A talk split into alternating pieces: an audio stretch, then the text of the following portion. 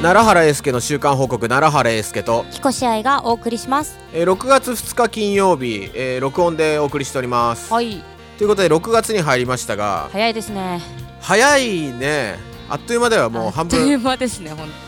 当うんなんかね梅雨だ梅雨だって言ってるがまあ今のところあまり1日ぐらいしか食らってないから、うんうんうんあのバイクのね修理に出しに行った時にはいなんか雨の予報だったんだけどはい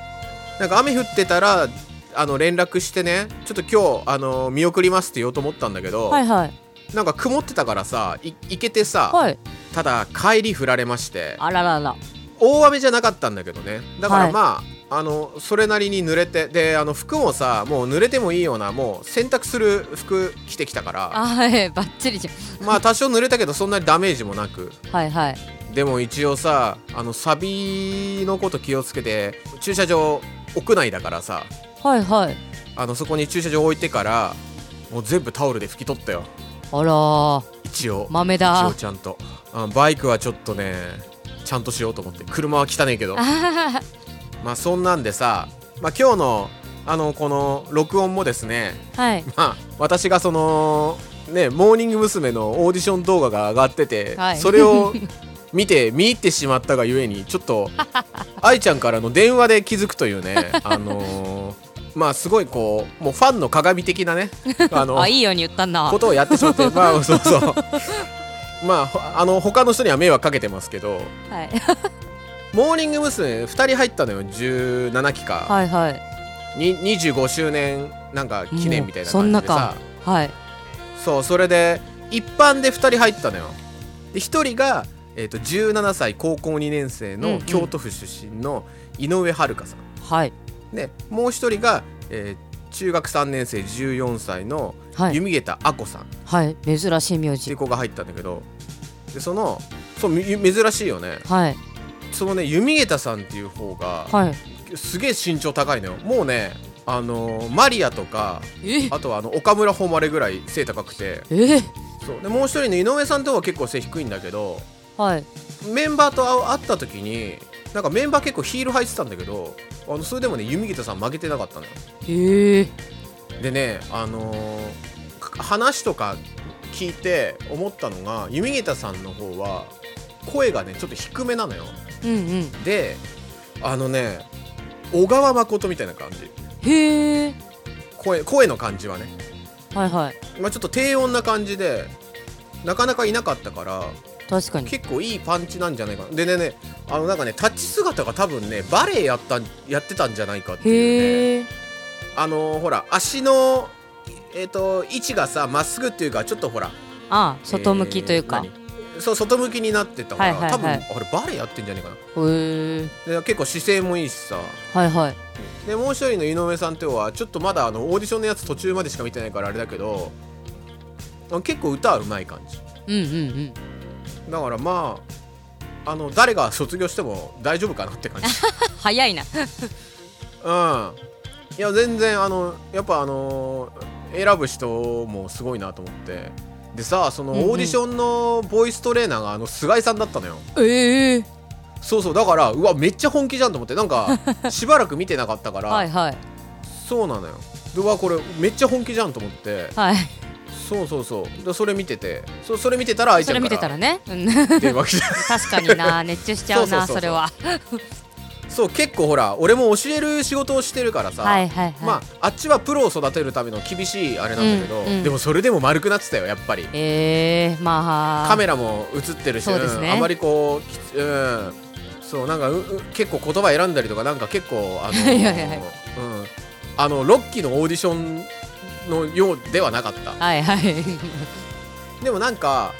本気本気度はすごい伝わったかなという感じだから、うんうんうんまあ、楽しみなんじゃないうんうん感じですね。はい。まあちょっとね、秋、福ちゃん卒業するし、はいまあ見に行けそうだったらチケット取って見に行きたいようね。んまあそこがやっぱりね、今、ちょっと思ったことかな。あれ福ちゃんって一番長いんでしたっけ歴代でそう、福ちゃんが一番、えっと、リーダーも長いし、はいはいあ、でも、待って、2000、えーっとねあもう道重超えてんじゃないおもおう12三もう13年ぐらいいるから、マジかそんなにいるのまか、あ一番長いよだって2010年とかに入ってるからマジか確かそうそうそうそうだからそうじゃないか2011年かそんぐらいだから12年ぐらいかおおうんまあ長いよすごいですねそうだからうんまあ秋はちょっと見に行こうかなみたいなうんうん感じでおりますまあ他のグループも入ったんだけうど、んはいはいまあ、そっちはちょっとまだ見てないではい研修生も新しいグループね、はいはいなんだけどまあそれもあんあやっぱあんま見てないうんみうんうたいなん感じだから、そこはちょっと順に追ってこうかはなっいていうはいはいとこっすねはいはいでねあのー先週あのアプガニキデにいた吉川さんのライブがあったんですよはいはいでまあ先週ちょっとねあのー前回はセットリストがなんだかんだっていう詳しいことは言えないけどまあ面白いセットになってるって話をね、うんうんうちょっと最後にさせてもらったんだけどまあそれがまあもうライブ終わったんで解禁しますとあのこのねセットリストはいや、えー話聞くと本人が組んだらしいんだけどほ私もねアイドル全般そんな詳しいわけじゃもちろんないし、うはいはいそそういう人が言うのはあれかと思うんだけど、はいあのーセットリストの組み方はね結構こう参考にしてほしいっていうかほうあー、うん、なんかねいわゆるまあ大人の人とかもセットリスト立てると思うんだけど、うんうんまあそういう人もちょっと参考にしてほしいなって思ったんだけどはい大体ねまあ最近こうアイドルとかやってると1部2部ってあるじゃないですかはいはいそうするとあのまあ買い代わりではい何曲かは、うんえっと入れ替わりするんだけど、はいあのね、基本的に大元始まりから終わりまでの流れって大概一緒なのよへえでちょこちょこ変えるのが、まあはい本来の流れうーんなのよでまあでもさバンドとかでもツアーとかやるとさはいはい大体まあ2パターンぐらいつとか3パターンとか作る人もいれば、はいまあ、買い代わりじゃないけど基本的に流れ一緒でちょこちょこ変える人、うんうんもういんると思うんだけど、あのね吉川さんはなんかねやっぱね自分のこと分かってるっていうか、はいうん、なんか自分がどういうことを表現したいかっていうことが多分分かってるのよね。うーんなんかセルフプロデュースっていうか、はいはいまあどういうことかって言いますとまずねい1部と2部でねまず始まりの曲がだから違ったわけよ。ほうほうほまあ、まず、えっと、1部で最後にやった曲を2部で最初にやったのよ。ううーんっていうような流れもあるんだけど、はいはまあ一部の方はアコースティックコーナーっていうのを作っていへえで、はい第2部ははいアコースティックコーナーはなくて、うんなんかね、まあ、ダンスメインのコーナーみたいなのを作ってへえでやったのよではいはいあの曲はねやっぱりあのソロになってからまだね全然時間経ってないから、はい曲数もそんな多くないわけよ、はいはいはいあのその中でもう曲順の入れ替わりをめちゃくちゃこう大胆にしてるわけよ、はいはい同じ曲やるんだけど、うん例えば前半でやる曲もあれば後半でやる曲もあってとか、うん、あとはだからカバーソングとかもいわゆる1部と2部で全然違ううんうんう感じ、んでなおかつ多分うちらサポートメンバーにあまりこう負担がかからないように、はオケオケでなんか対応してたのいへえだからまあバンドと、えーアコースティックとオケとっていうコーナー、はいで最後にまたバンド出てきてはいはいやってっていう、へでえバンドもバンドのセットじゃないのよ、はえーまあ、私ギター弾いて、いはいはいであと鍵盤の人がいて、はいであとマニピュレーターがいてあって3人だけ、へえまあ、そこで多分もっと増やした方がバンドっぽくはなるんだけど、はいはいまあほらキッカもそういう感じでやってるし、はい要は多分他の人と差別化を図りたいのと、うんうんあとはおそらくいろんなパターンで試してアーティストごとになんか多分今ね試してんだと思ういろいろ。ああなるほど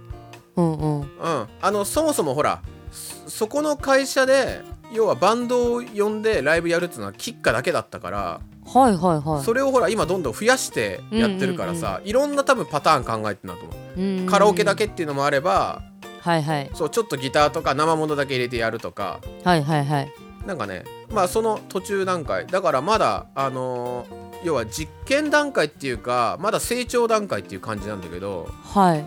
でもねセットリストの作り方はあのとてもその中でもなんかこう未来のあるセットリスうんトうだっんたよ、うんうんうんなんか1部と2部流れ一緒じゃないからうーんまあ両方来るうんうん人も、まあいつもだったらなんか同じような流れなのに、うんあうん違うなって思ったし、はいはいえー、と一部はアコースティックあったのに2部はアコースティックないんだとか、うんうんうんでその代わりにあれがあるんだとか、はいはいはいそうでゲストもそのアプガ2期のさ最初のメンバーってその吉川さんとあとリーダーとあと梶島なんだけど、はいその三ふ何2人も、えっとはい回ごとに出てきてうんで、まあ、ゲストで出てきて1曲歌ったりとかへえもう梶島がさもうリハの時すごかったリハで来てさまずリハっていうかあのあの梶島ちょっとあのリハの前に仕事しててはいはいであの、まあ、到着した時に俺楽屋にいたのよはいそしたらもう到着するやいないや「ナレアンさん!」とか言ってさぶわーって来て「おー!」っつって「久しぶり」っつって「あじゃああの下行ってやろう」っつって、はいでまあ、リハ始まったんだけどで梶島が作った曲をさ、まあ、やったんだけどはいはいあのギターソロみたいなところになったらさ、はいリハなんだけど梶島がもう俺んところ来てさウェイウェイやんの よだからさ終わってからさ「いや梶島さほ絶対俺に絡みに来るな」っつって 言ったんだけどもう結局本番絡みに来た けどなんかもう本番中もマジでやめてくれっつって 言ってそうまああの相変わらず元気だったよあー仲良なんか最初はあくのやってますなやってるやってるでハンドマイクだけで来てたからさ「はいはいはいやお前リコーダーどうした?」っつったらはい「持ってきました」って言うから「じゃあ持ってこい」っつって、えーでリコーダー持たせてさ なんかやったいろいろなんかいろいろやったよまああとあの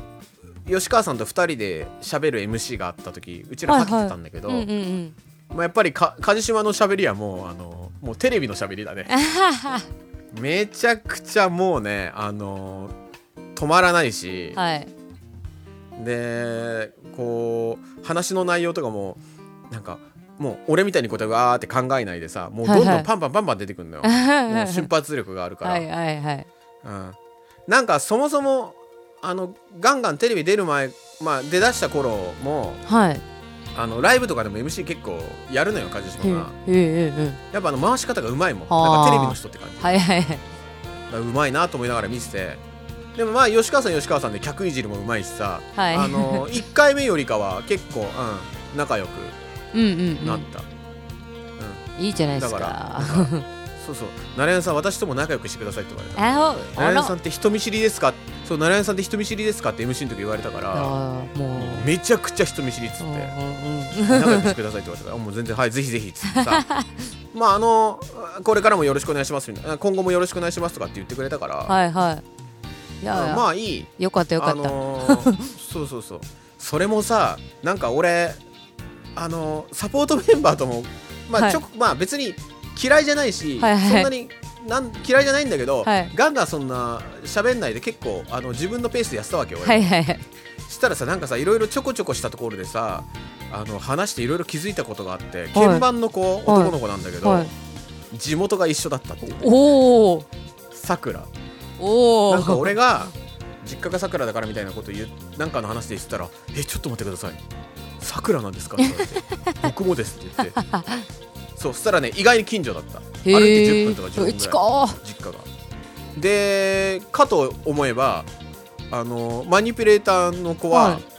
うちの近所今のえー、すごいまあ近所って言っても30分圏内ぐらいだけど、はいはいうん、全然近いえ近いとーころで 「え奈良さんそっち住んでんですか?」みたいな「はいえどこ住んでんの?」みたいなちょっとねあのね駅反対側になるんだけど、はいってはいはい言っててえー、そうでなんかあとなんかね共通の知り合いがいてはいなんか今日誰々さんから、そういえば奈良原さん今日誰々さんからはいはあのライブあの奈良原さんによろしくお伝えくださいって言われましたっていいうからおさおなんかそういう知り合いもいてでその知り合いはさ俺の LINE 知ってんのよ なんで俺に直接言わねえんだよと思って さ直接言えよなっつって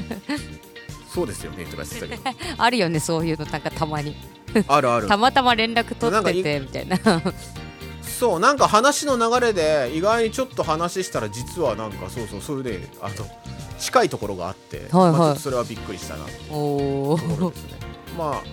それもさ吉川さんのライブの日ってに日曜だったんだけど、はい俺の車ってさ K のくせにさはいあの立体駐車場に入んないのよおおそうなんだ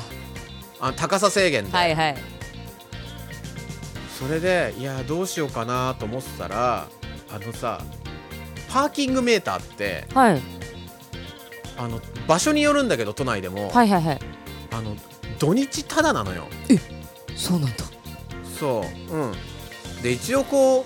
あの法律でねどんだけ止めてたら、えー違反かとかもさ一応全部は調べたんだけどあのはいはい前もね、それはやったことあるのよライブの時にはいはいは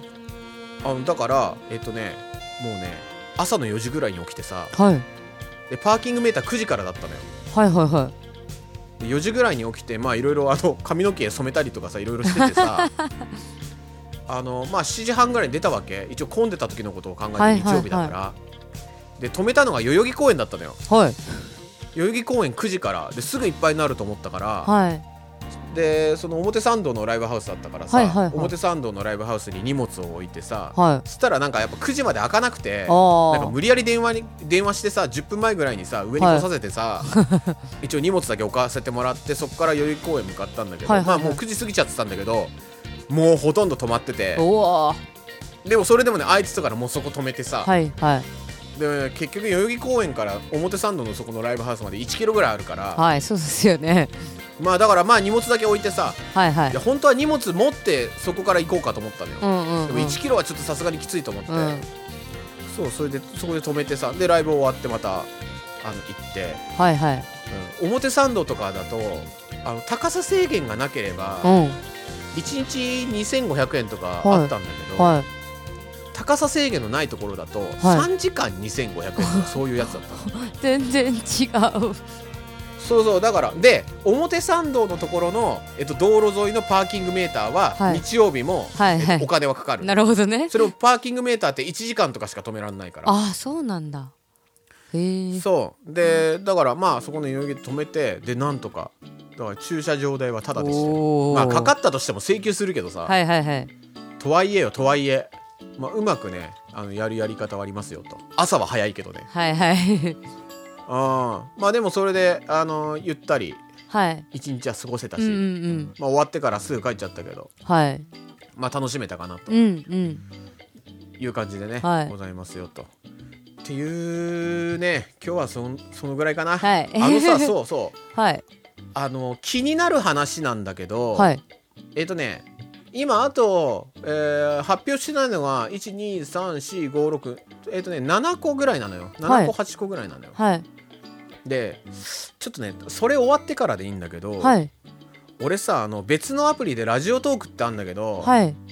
ちょっとそっちにそれを移行しようかなとほう思ってほうほそれはなんでかっていうとそっちのアプリは収録はね12分までしかダメなのようはいはいそうだからまあちょうどいいかなと思って、うん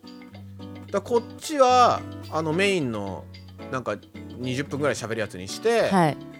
でもう一個の方でその気になる話なのかなんていうかわかんないけど一応ねあのだいぶ前に作ってて、はいはい奈良原英介の「週刊報告ミニミニマム」っていうのを作ってたのよ、はいはい要するに作ったまま置いたま置いた置いたまんまなのよそのま うんうまん放置してんのよあははで最初はそこではいなんかほらレッスンのさ、はいあのコードが抑えられないからどうやって抑えばいいとかっていうのをはい言うようなはいはいやつにしようと思ったんだけど,、けどこっちでさそのメインとサブと両方やってるとちょっと分かりづらいっていうかこっちもなんかあ の投稿しづらいから、はいはいはいまあちょっと差別化しようかなと思ったわけ、はいまあ、あとはほらそっちのラジオトークの方のアプリもちょっと試してみたいなっていうのもあるんだけど、まあだから今のこの7本ぐらいをはい土曜日から次ぐらいまでにはいもう一気に全部出しちゃってはいそうで次からその、うん別のねはいはいところで上げようかなまた改めて新規一点みたいなうん感うじで、んうんうんまただからシャープ1から始めるみたいな感はいじではいはいやろうかなと思うはいまあこっちはこっちでやりつつね、はいっていう感じですはいまあお後がよろしいのでこんな感じで終わりにしましょは ーいうはい、じゃあ奈良原英介の週刊報告奈良原英介と木越愛がお送りしましたはいまた来週さよならさよなら